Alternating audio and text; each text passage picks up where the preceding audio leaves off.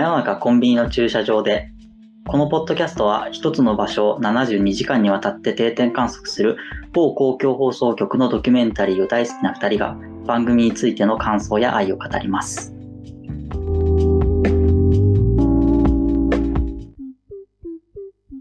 群馬伊勢崎いつものフードコートでという回について語っていきます。で今回はですね、まあタイトルの通りフードコートなんですけれども、それもそのショッピングモールの中にあるフードコートが今回の舞台です。まあ値段が安く、いつでもくつろげる場所ということで、まあ本当に老若男女ですね、いろんな方が集まるようなこのフードコート、いつものフードコートに密着した3日間の回について、本田さんいかがだったでしょうか？はい。なんかね、もうこれ本当に、こう、日本の中で、こういう場所がどれぐらいあるんだろうなって結構思わされたというか、本当にこう、関東のそのだだっ広い平野の中に突如として、本当宇宙船のようにって言ってましたけど、本当にその通りで、急にこうでかいでかとショッピングモールがあって、で、そこに、あの、実際にフードコートがあっていろんな人が集まるっていう感じなんですけど、もう本当になんかその農作業を終えたおじいちゃんおばあちゃんがそのフードコートにご飯食べに来て、ここにしか休憩する場所ないからみたいな、なんか、あ、そういう状況が今あるんだっていう風に思わせるような、その今の、その、まあ、こういうショッピングモールが、あの、いろいろなところにあって、まあ、時にはそういうロードサイドの、あの、光景って日本全国同じだみたいに揶揄されるんですけど、はい。あの、まあ、そういうような場所で、なんか本当に今のその日本人の、あの、このすべてが全部入りだなっていうような人生が入ってる場所これなかなかそんな施設ってもはやないな、みたいに思えるようなところで、まあよくなんかこのフードコートっていう本当に日本で数えたらどれぐらいあるのかわからないような、そのたくさんある場所で、あの、撮影をしようとしたよなっていう、その企画も含めて、この回は、あ、ある意味素晴らしい回だなってめちゃめちゃ思いました。なんかね、この群馬の伊勢崎だからこそ、それこそその、まあ家族連れだけじゃなくて、さっき本田さんも言ってたその農家の老夫婦みたいなのもいるし、うんあとはまあ外国人がいるっていうのも一個特徴ですよね。そうですね。うん。なんかそういうのもあって、よりこう、普通の、いわゆるどこに郊外でもあるフードコートよりも、ちょっともう少し多様な感じがするというか、伊勢崎らしいみたいなこと、多様性みたいなことはあると思いますね。だけどなんかもう、今の日本社会全部乗せみたいなところがやっぱうん。あって、そういう本当にさっき言った通り、こうフィリピンとか南米から出稼ぎに来ているような、まあ本当に近くが工業地帯っていうところもあって、そういう方々も来るし、あの本当にかと思えば高校生も来るしっていうところ、若者も来るし、あの、まあ、シングルマザーも来るし、みたいなところで、まあ、多様性って言いましたけど、本当に多分、その、今の、この群馬で巻き起こってるすべてみたいなところが入っていて、あの、それこそその最初の段階でフードコートに行って何聞くんだろうって思うんですけど、あの、はい。一日いると本当にその場所っていろんな人が変わる変わる来るじゃないですか。で、あ、こんな人も来るんだ、こんな人も来るんだって、そこまでなんかこう人々が、あの、いろんな人が交差し合う場所ってなかなかないなって思うんですけど、その群馬の中では、ここの、まさかのそのショッピングモールのフードコートがそんな場所になってるんだっていうのは、いや、なるほどなと思ったし、本当になんかこう、まあ人間観察的なところで言えば、一日フードコートにいたら本当にどんな景色が見れるんだろうなって結構その、思うようになったきっかけの一つっていうのもありますよね。うん。確かにね。なんか、フードコートってその、時間帯によっている人が違うっていうのも一つ特徴ですよね。あ本当に、もう分かりやすいところで言うと、それこそ3時とか過ぎて、4時とか5時とか6時になってくると、やっぱ学生が急に増えるじゃないですか。あ、はいはい。でも一方で午前中とかは、こう家族連れだったりお母さんとかがいたりして、で、むしろ午後とかになってくると、逆にこう、もう今仕事とかは引退した世代の人たちがいっぱいいたりしてみたいな。で、そういう光景が平日は繰り広げられてるんだけど、休日になるとまたガラッと変わって、うん。全部家族連れになってみたいな。家族連れとカップルとみたいな。うんうん。で、一方でまたぐるっと回って、平日の夜とかになると意外と一人で食べてる人もいたりして、みたいな。なんかこう時間によってすごく表情を変えるっていうのも、フードコートならではですよね。うん。だからフードコートだから、結局その、レストランじゃないんですよね。そうですね。なんで、その、じゃあ例えばそのラーメン食べようとか、なんか洋食を食べようとか中華を食べようとかっていう、その時のこう決定によって行っていく、行く場所が変わるんじゃなくて、うん。まあ要はある程度その全てが、本当に丸亀製麺から、ちゃんぽんからみたいな、ペッパーランチからみたいな、なんか、は本当になんか日本のチェーン店の全てみたいなのが、うんそこに集合して、まあなんか何を選んでもいいというか、で、ももはやなんかそこで手作り弁当を食べてもいいですみたいな、うん。なんかその必ずしもそこで、あの、買わなくてもいいみたいなところは、なんか、そそれも、まあ、暗黙の了解的にあって、必ずしも多分ルール的にはなんか買って食べてくださいねってことだと思うんだけど、うんまあ、ひどい時にあの、パック酒をじ持参するおじいさんって言いましたよね。あれ多分ギリアウトですよね。多分ね、あれ。あれあれほんとギリアウトですよね。あれはね、確実ギリアウトなんですよね。いくら惣菜とかあそこで買ってたからとそいうって。さすがにカップ酒で酒盛りはギリアウトなんだよなとか思いながらね。うん。でも、誰にも言われないからいいだろうみたいな感じで、ここしか集まるとこがないんだよみたいな。いいっすよね。ううんで、二人ともこう、妻に先に行かれてみたいな感じで、親友同士で会うのが楽しみなんだ、みたいなのを聞くと、まあ、ギリアウトなんだけど、じゃあしょうがないか、みたいな思えるみたいな、なんか、そういう、あの、要は、レストランではなくて、うんなんか、もう、まあ、中は本当に暗黙の了解での中での市民の食堂みたいになってる。うん食堂というかリビングというか。いや、そうっすね。なんか、本当にそうで、その途中に出てくる人の、あ農家の老夫婦が、モールができてよかったって、散歩にもなるしっていうことを言うんですよね。はい、はい。で、なんかモールができてよかったみたいなことってう、ん。そのショッピングモールがその無数に立っていた時代、それこそ0年代とかには、うんなんか誰もあんま言わなかったんですよ。やっぱショッピングモールによって、地元の商店街はシャッター破街になりもう悪になるみたいな、その建設が基本的にメインだったじゃないですか。うん。でもなんか実態はもう10年代以降は、モールができたから良かったって思う人が多数になってきてるわけですよ。特に住んでる人はそうなわけですよ、実感としては。うん。なんかそれが、本当にあの農家の老夫婦の方が言うことによって説得力が尋常じゃなく出るっていうか、うん。散歩にもなるし、みたいな。あ、確かにそうだな、みたいな。その、なんか、なんていうんだ、外から見た時の、なんか、モールの、こう、外来種みたいな雰囲気と、そうじゃはい。ない感じが、なんかすごい、その発言に全てが現れてるなと思って、いいなと思ったんですよね。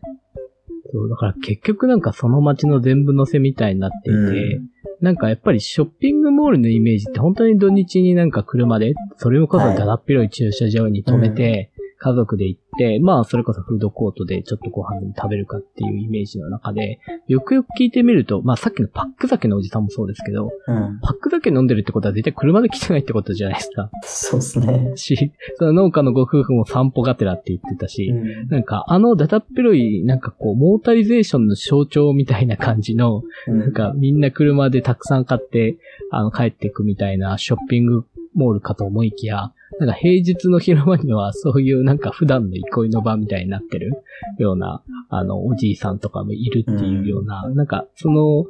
ひ一つの側面だけじゃない、なんか全部乗せみたいなところがフードコートっていうかそこのショッピングモールで、なんかやっぱあるんだろうなっていうところがあって、それがなんか普段のわ、なんか僕らが思うようなこうショッピングモールのイメージとはまた違うようなところもあるし、だしやっぱその自分がこう人生の中でこう交差するかどうかわからない人たちがたくさんやっぱり交差してきてるっていうのが、うんあの、食べてるご飯もみんなバラバラでっていうところも含めて、なんか本当に全員バラバラ感が、なのに同じ場所にいますっていう。で、本当に時間帯が変わればまたさらに人も変わりますっていうようなところで、なんか、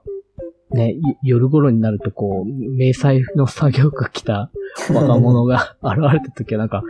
結構なんか、あの、イメージ通りすぎて笑っちゃいましたよね、なんか。いいっすよね、あのね。うんなんか、職業なんですか？つって、詐欺師ってやつですよね。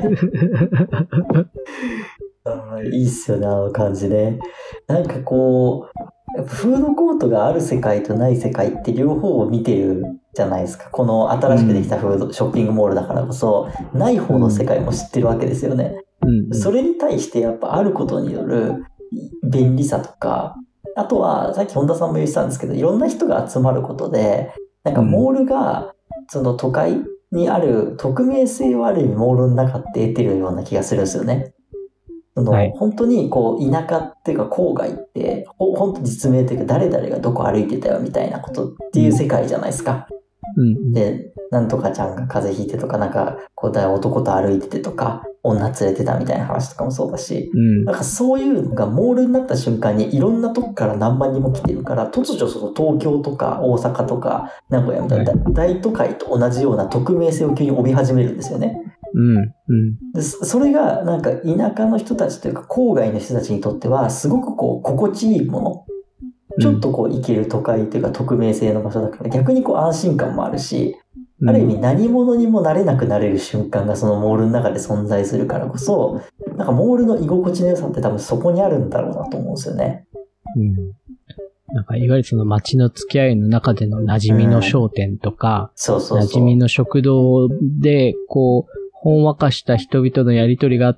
いいって、やっぱその都会の人間は思いがちですけど、うん。やっぱそれだけじゃやっぱみんな息詰まるよっていうのは、結構のフードコートに集う人々みたいなのを見て、やっぱそれは本当に思いますよね。なんかそのし刺激、別に分かりやすい刺激じゃないけどね、うん。本当になんか、ざっくり匿名性っていうようなところで求めてるんだろうなっていうところはこのフードコートで思いました。うんなんかそれがその、なおかつチェーン店っていうところもいいじゃないですか。うん。チェーン店の安心感ってあるじゃないですか。うん。なんかこうね、チェーン店も、そのさっきのフモールとチェーン店って結構同じ部類だと思うんですけど、個人商店の敵みたいな感じでね、まあ言われがちですけど、やっぱりなんかチェーン店があることの安心感っていうのってあると思うんですよね。うん。なんかやっぱり、その、まあわかりやすく言うと、その海外とかに行ってセブンイレブンあったりするとちょっと安心するみたいなことですよね。はいはい。なんかそれ、それに近い感じだと思うんですよね。まあそこまで極端ではないにせよ。何かこう、あいつもの味がいつものと、なんかどこにでもあるみたいなことの凄さっていうのは多分フードコートってそういう感じで、うん。それをもうなんか一つ、この安心感だったりとか、うん。さっき本田さんが言ってたことにもつながってくることなんじゃないかなとは思いますかうね。んなんかそういうショッピングモールが持つ場所性みたいなところが浮かび上がる一方で、結構今回の回って本当なんかこう、僕は結構やっぱ群馬全部乗せだと思ってるんですけど、そうですあのね。来てる人たちのそれぞれのなんか人生みたいなのが、うんなんか本当に、ああ、なんかこういう人生があるのだっていうのが一個一個、なそれがいい悪いとかでもないし、うんあの、すごくそこに幸せを見出してる人もたくさんいれば、やっぱり今のこの行き詰まる社会の中で、少し、うんうまく立ち入っていないって思ってるような人とか、なんかそういう人が一個一個現れていくから、なんかこう全員群馬の人はこういう人ですとかっていうことではなくって、なんかこの関東平野のこうだらっ広いこう群馬にの伊勢先にある中で、こんな人も住んでるし、こんな人生を歩んでる人もいるし、まあ、かといえば、になんかこう、日本全国で多分こういう状況が起こってるよなっていうような、まあなんかその高校生が100均でメイク道具買ってプリクラを撮るみたいな青春もあるし、で、その子たちが帰ったかと思えばさっき言ったその迷彩の作業着の若者って、うん。あの、まあ、高校とか中退して行ってなくてっていうので働いてるっていう、その、なんか、ほ実は多分同い年みたいなその青春がうん。この場所で、高校には行ってないけど、そこがクロスしていくようなこととか、なんか、うん。そそういうなんかこう、まあ、群馬感もあるし、現代日本感みたいなのもあるし、そういう一つ一つの人生が、なんかすごい全部乗せになってて、え、ここまで話みんなから拾えるのっていうぐらいあったなーっていうのも思うんですよね。なんかもっとわかりやすく、その、海外とか、まあ海外って大きく言うとあれですけど、うん欧米とかの方がもっとわかりやすく、階級によってエリアが分かれるじゃないですか。はい言ってしまえば。労働者とか、お金持ってるとか、まあ学生とかもそうですけど、なんか、で、それが、なんかこのフードコートって、それがこう均一だと思うんですよね。うん。だからそういうその価値観とか、金銭感覚もそうだし、別に社会的なその地位みたいな話もそうだけれども、その、あと、ち立ち位置、社会的な立場もそうだけども、それがなんかみんなこう、このフードコート上では均等っていうところですよね。いろんな人が集まれる場所になってるっていうことですよね。で、それのなんかこう、それのなんか限界も来てるみたいなところもやっぱりあって、うん。なんか一億総中流みたいな、その時代から、まあみんなマイホームを郊外に買ってみたいなところの時代から、やっぱり流れてきてるから、さっき言った通り本当にその海外と違って階級社会ではないんだけれども、確かになんかみんな同じように、都会の丸亀製麺にもタワマンに住む人は並ぶし、このうん。伊勢先の多分丸亀製麺にも、もっと仕事がうまくいってない人とかが並んでたりするわけじゃないですか。そこのは同一性があって、なんかその、一億総中流みたいな言説は崩壊してるんだけど、い。うん。あの、このフードコートの中で、いろいろな人生が巻き起こりながら、同じ場所にいるっていうことが起こってるっていう、なんか、限界も感じるんですよね。なんかその、うんこれまでの日本の崩壊みたいな、な要は昭和の崩壊みたいなところが、うん。このフードコートによって、まあ可視化されるっていうよりはそうなっちゃってるみたいなところがあって、それがこの一個一個インタビューしていくごとに、わ、分かっていくっていうところがあって、なんか、すちょっとそれは恐ろしいことだなっていうのも同時に思うってことで、なんかこう真面目風に言うとですね。だからなんか、ああ、こんな人がいるんだ、ははっていうことだけではない、一個一個見ながら、こう、そういう頭の抱え方もするような回として、なんか、割と重要というか、このタイトルとか場所設定からでは全然わ、わからない、その重要さが結構隠れてる回だなっていうのも思うんですよね。なんかね、ここがこう、72時間の残酷さみたいなところでもあるような気がするんですけど、いや、まさしく。なんか、じゃあどうすればいいんだっていうことを教えないっていうか、解がないじゃないですか。そう、そうですね。うん。その、なんか途中出てくる人で言うと、その二十歳の息子とお父さんがご飯食べてて、で、その二十歳の息子は工場勤務なんだけど、なんかその工場でいじめにあって最近退職しちゃってみたいな。で、お父さんがそのもうね、定年過ぎてるけど働かなきゃいけなくてみたいな話とかって、うん。なんかそういう風景の話をフードコートでご飯食べてるのでインタビューして聞く聞くけれども、じゃあどうしたらいいんだみたいなことは特に考える暇もなく次の人行くわけじゃないですか。うん。それってなんか、記録としてはすごく正しいやり方なんだけど、めちゃくちゃ残酷な切り取り方じゃないですか。そう、いや、本当そうですね。うん。別にこの方だけじゃなくて、もっと今回って結構そういうのが多いじゃないですか。それこそあの海外から来て、で家族に会いたくてテレビ電話してるみたいな、うんその方もいらっしゃいますし、うん。なんかこう、一見楽しそうに見えてもそうじゃないっていうこともあったりとか、そうですね。うん。なんかこう、そこが、まあ、フードコートっていう場所、さっきのその匿名性みたいなとこにも関係してくるのかもしれないですけど、なんかこう、集まりやすい場所だと思うんですよね。家でもなくて職場でもない、まあ、いわゆるサードプレイス的なところで、うん。こう、集まりやすいからこそ、なんかそういう思いを持った人というか抱えてる人も来やすい。うん。しかもそれがチェーン店だから安心して来れるみたいなところ。につながっていて、こういう今回のような回になっている。ってか、まあそもそも伊勢崎のフードコート自体が、こういう風に2016年自体は切り取られているかもしれないなと思いますかね。うん。だからこれは本当に、その、まあ、過去回で取り上げたっていうところもあって、なんかここから日本が、なんか、さらに悪くなってるような気もするし、でも変わってないような気もするし、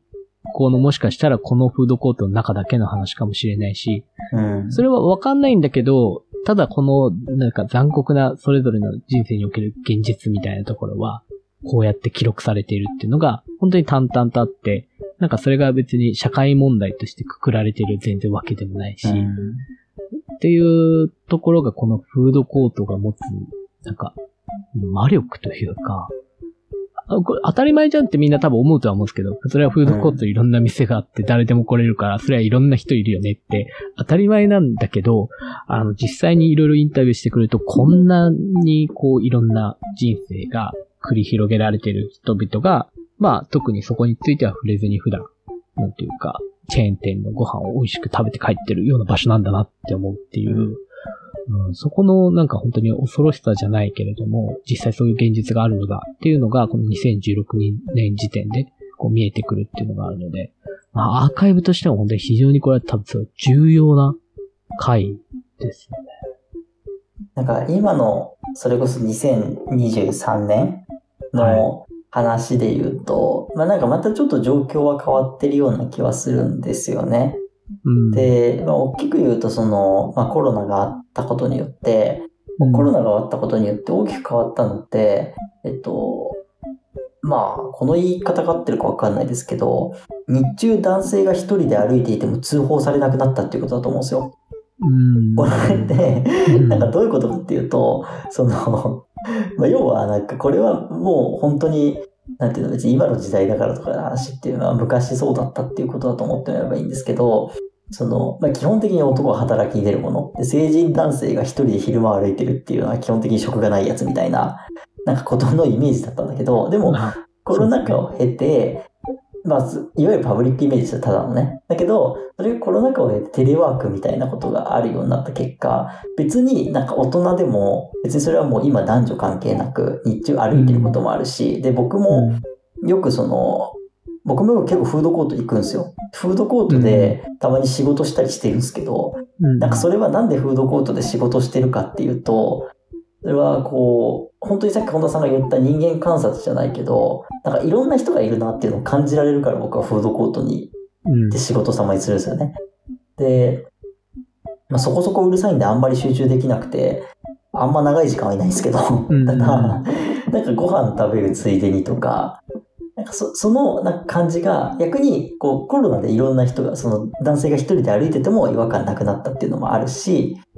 かなおかつそこにやっぱいると思うのが、こうコロナだから、コロナがあったからこそ、なんかそういうつながりを求めてる人も結構来てるんじゃないかなっていうのは思うんですよね。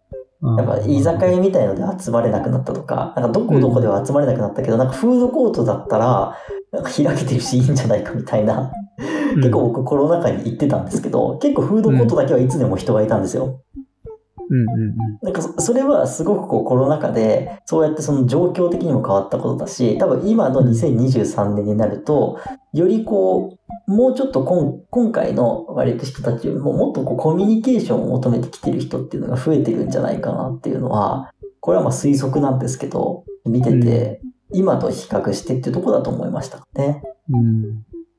うん。確かにそのフードコートって昔のイメージだと、なんか本当に人がいて、なんかご飯食べる場所って、まあそれ以上でも以下でもないし、な、うんなんなら本当に人が多くてうるさいから行きたくないぐらいの感じうんうんうん。だったのが、今だと確かにそのコロナ禍の時とかも、あそこなら空いてるんじゃないかみたいな、そうそう。的なところもあるし、あの、確かにその当時は、なんていうかそういう風にして、いろんな人が、まあ、黙食ではありますけれども、同じ空間にいて、なんか、ああ、人が生活してるっていうのは、うん。感じられるっていうのは、まあ、あったでしょうしね。だから、ここのフードコートにもい行ってみたいですけどね。い今、今だからこそ。そうですね。うん。ねどういう今風に変わってるのかっていう。逆になんか全然変わってないっていうのはそれはそれで面白いじゃないですか。いやそれもあり得るとは思いますけいやどね。、全然あり得るとと思いますよ。うん結局ね、その別にね、コロナ禍で大きく変わったのはそういう都会だけだったみたいな話もあるわけじゃないですか。うん。だからね、ね。そういうのも含めてなんか、また今だからこそ見に行きたいとかっていうのはありますかね。うんうんそこが多分あると思うし、なんか来てる人の雰囲気みたいなの変わってないかなとは思うんですよね。そうですね。うん。やっぱりこういう場所、結構その近くに工業団地みたいなのがあるっていう話で、うん結構作業服着て、来たままお昼ご飯食べに来ましたみたいな人も、まあ、結構多い、多く出てましたし、今もそこは変わんないんだろうなっていうところもあるし、うん。そこに結構ね、関連して、あの、なかなか、まあ、例えばなんか派遣社員だと、なかなか厳しい状態でとかっていうのは、うん。今はもう全然あることだから、そういう人たちもたくさん来てるだろうし、あとは外国人の方とかも、まあ、あの、出稼ぎの方はもうどんどん年々増えてるような状況だから、うん。そこのなんかこの群馬の状況は変わってない可能性もあるし、なんかそこをちょっと確かにウォウォッチしたいというか、そうですね。確認したいっていうそそう、見に行きたい。うんありますね。ところがうんありますかね。はいよくこのフードコートを選ぼうと思ったなっていうのはありますよね。本当っすね。なんかう、ここまでのこう、ことが2016年のフードコートに密着して、見えてたのかっていうことですよね。企画段階でね。企画段階で見えたのか、とりあえず行ってみようで行ったら結構いろんなものが取れたのか、どっちかな？でも結構地方系はね、でも割とちゃんと考えていってる感じもあるから、うん、あるんだろうなっていう。だから、あ、そういうとこを選ぶんだなっていうのもあったので、うんこの回は非常にその自分の心の中にも結構残ってる回うんなんですよね。はい。はい。というところですかね。はい。では今回は以上となります。はい。ありがとうございました。ありがとうございました。